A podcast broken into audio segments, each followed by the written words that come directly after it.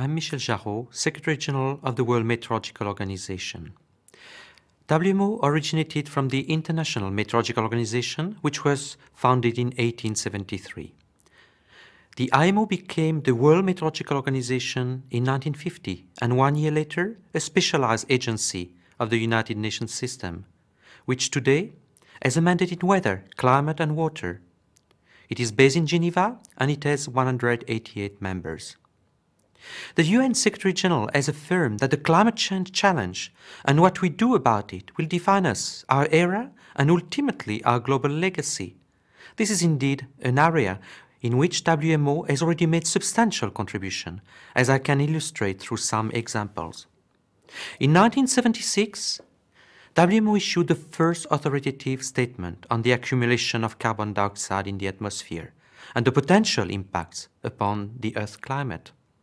In 1979, we organized the first World Climate Conference, as a result of which, in 1988, WMO and UNEP co-established the IPCC, which they continue to sponsor and support successfully to this day. At the end of 2007, the IPCC approved its fourth assessment report and received the prestigious Nobel Peace Prize. In preparation for the 1990 Second World Climate Conference, which WMO co-sponsored, WMO and UNEP convened the first Intergovernmental Negotiation Committee in Washington 1991, which led to the establishment of the United Nations Framework Convention on Climate Change.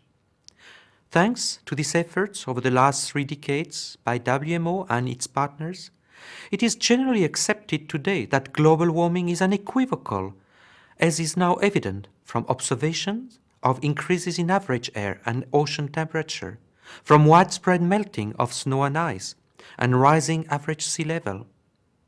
The IPCC Fourth Assessment Report also underscored that most of the observed increase in global average temperatures since the mid 20th century is very likely, that means more than 90% chance, due to the increase in anthropogenic greenhouse gas concentrations.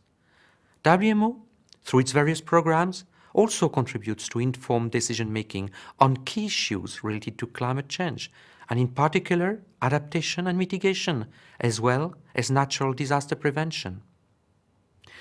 To ensure effective natural hazard monitoring and forecasting, WMO coordinates the acquisition and exchange of observational data by the National Meteorological and Hydrological Services of its 188 members under its World Integrated Global Observing System, comprising more than 10,000 land stations, 1,000 upper stations, 7,000 ships, 3,000 aircraft, and a constellation of 16 meteorological, environmental, operational, and research satellites, as well as three World Meteorological Centers, 35 regional specialized meteorological centers, and 188 national meteorological centers.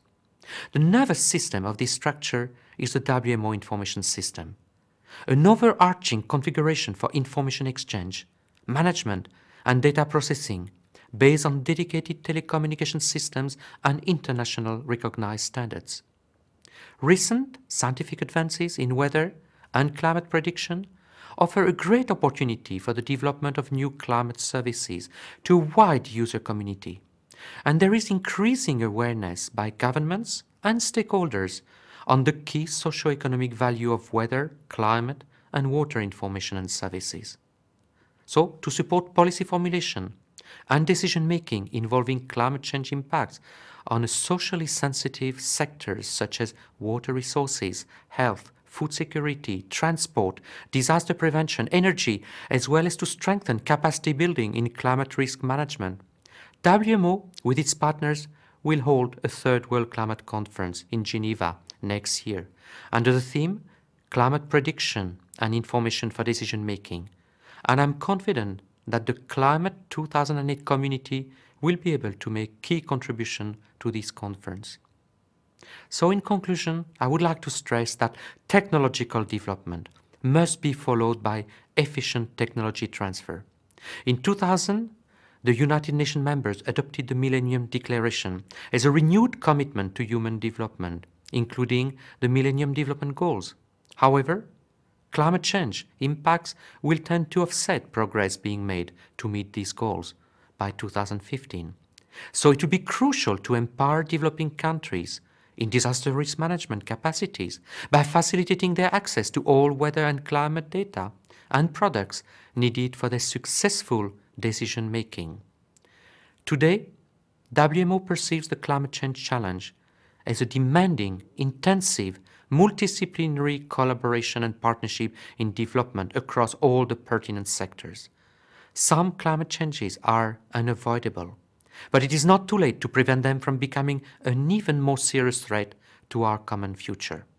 I'm confident that Climate 2008 will achieve its vital objectives, and I wish to congratulate the organizers for this wonderful initiative.